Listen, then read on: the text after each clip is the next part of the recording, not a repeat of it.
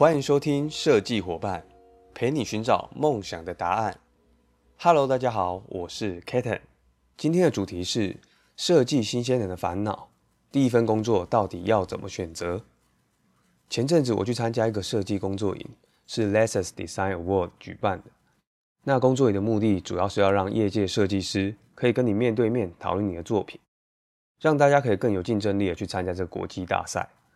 不过这次入选的好像几乎都是学生的毕制，害我突然觉得有点孤单，感觉光是年纪就格格不入了。不过那天我在休息的空档，听到隔壁有两三个同学在讨论他们找工作的事情，他们的谈话内容大概都是：我投了很多间公司都得不到回复，或是因为找不到公社的职缺，就开始着急的找一些其他设计领域的工作。后来我发现好像有蛮多设计新鲜人会遇到这些问题。所以我就决定做这一集，好好的讨论一下，第一份工作到底应该要怎么选择比较好。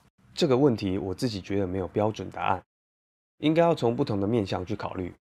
当然也要充分了解你自己，才可以选择出一个最适合自己的答案。接下来我们就来谈谈要从哪几个面向来思考吧。首先，我觉得最重要是分析自己，你需要知道你擅长的是什么。在大学时候一定都会有分组作业嘛。你只要回想自己做什么比较得心应手、比较开心，或是比较有兴趣就可以了。如果你自己真的不知道的话，你可以问问看你的同学，因为有时候别人看得比自己还清楚。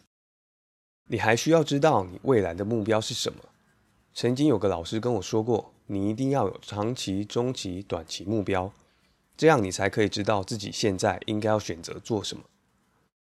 目标可以设定成一年后要了解整个产品专案的开发流程。三年后要可以独立主导一件专案，五年内要具备创业的能力，等等等的，还可以想得更远。你可以想象自己最后想要成为怎样的人？你是想要当一个大公司里面的高阶主管，还是想要创立自己的品牌？又或者是你想要当承接其他公司委托的独立设计师？都可以，只要你想得到，就可以把它当成是目标。那为什么需要先定定这些目标呢？因为如果你没有定定确切的目标跟时间，你就会失去方向感，也会不知道该在什么时间选择做什么事情。我一直强调选择这件事，因为人的时间是有限的，每个人都一样。但是当你设定目标之后，你就可以在同样时间内选择做可以最快达成目标的事情。我举个例子，大家应该会比较清楚。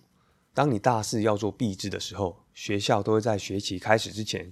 就定定好审查的时间跟内容，还会提醒大家注意参加新一代展览的日期。这个就是学校在帮你设定参加新一代展的这个目标。当你要赶在新一代展前完成这个作品的时候，就会需要安排阶段性的时程跟内容，也就是大家都很熟悉的审查。比如说，一审定在九月，审查内容是什么？二审定在十月，三审是十二月。一直到最后总审的时候，可能是新一代展前的两个月，你就要完成你的作品。定定目标的目的跟方法就是这种逻辑。想象一下，如果没有定出这些时程跟内容的话，会发生什么事情？一定会有不断打掉重来的人，也会有前期调查就花了大半年，结果最后连做模型的时间都没有的人。所以你的人生目标也是这个道理。当你定出你三年后的目标是要可以独立主导一件专案。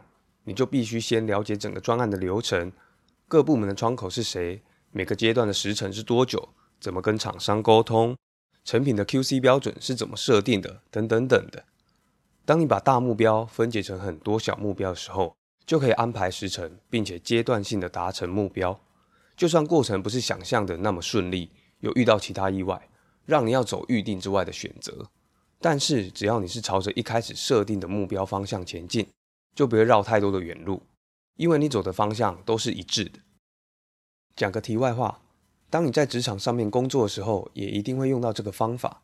你可以先从短时间的工作安排开始练习，比如说安排周计划或是月计划之类的，慢慢的熟悉运用这个方法。这样就算之后你遇到安排长时间又有很多不同专案的年度计划的时候，你也可以很轻松的上手。这个方法也同时可以套用到你工作之外想做的其他事情上面。在清楚的了解自己未来的目标是什么的时候，接下来就可以开始挑选工作了。下面有几个点是你需要注意的。第一个是设计的类别，由于你一开始就有设定目标了，这边就可以比较好做选择，只要挑选符合你目标的领域就可以了。这里还要特别注意的是，不要太过于着急。很多人都会因为没办法很快的找到工作，就开始慌张，之后就会考虑投其他领域的设计。就像我一开始提到的那两三位同学那样，这很正常。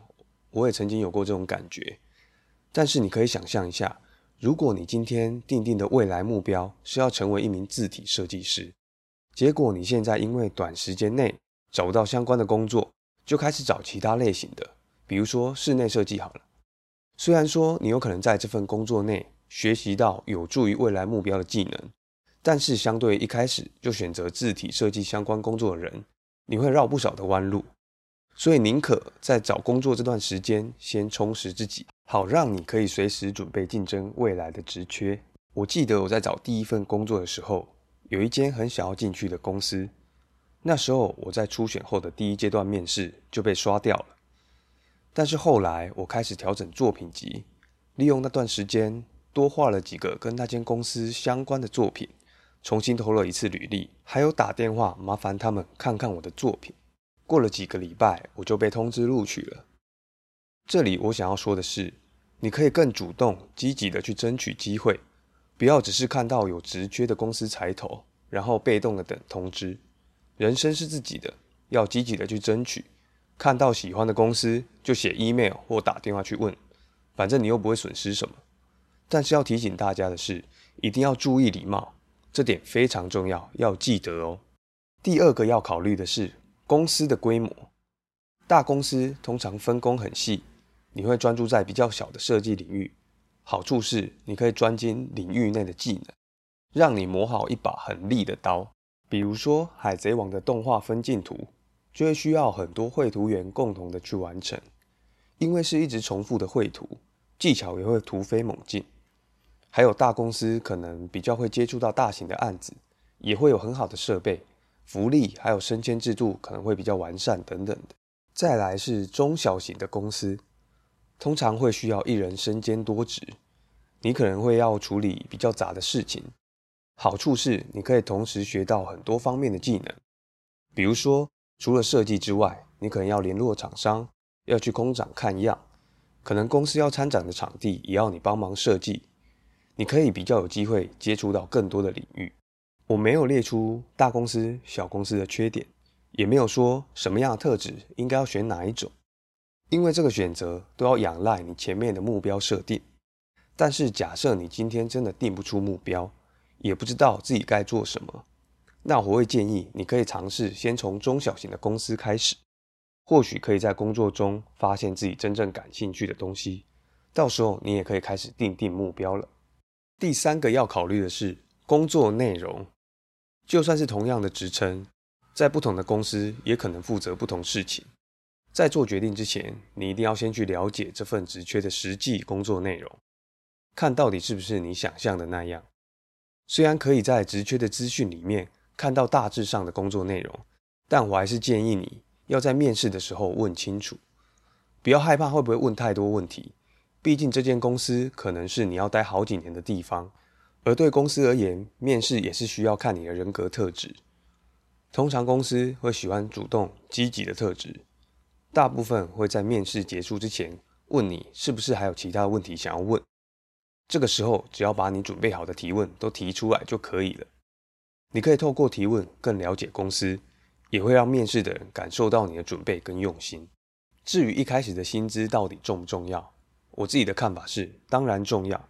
薪资也是评估公司的一环，只是你要在天平的两端做取舍，一边是工作中可以学习到技能，另一边是薪水的多寡。举个例子好了，我有一个学弟，他的第一份工作是在一间新创公司里面当设计师，当时公司开给他的薪水比他同时间面试的好几间公司来的低，但是这间公司可以给他的是个人发挥的空间，他可以有很好的机会设计出自己的产品。这个对他来说比薪水的吸引力还要高，所以最后他选择了进入这间新创公司。选择没有对错，只是看你是怎么去考量的。仔细评估之后，就勇敢的做出决定吧。上面说完了怎么挑选工作，最后也来谈谈要怎么判断你该不该离职了。我自己的方法是，当你感觉到成长趋缓的时候，就是一个要停下来思考的时间点。为什么会这样说？因为一开始接触工作的时候，一定会有很多新的东西需要学习，那个时候是你进步最快的时间点。原本你可能做一张 banner 需要三天，到后来三个小时之内，你就可以提出不同的方案来讨论，并且定案。只是当你有了一定的时间累积之后，成长的幅度一定会趋缓，这个时候你就应该停下来思考，这里还有什么是你可以学习的？也许是将 banner 变成动态呈现，又或者是可以更进阶的去做整个活动的主视觉。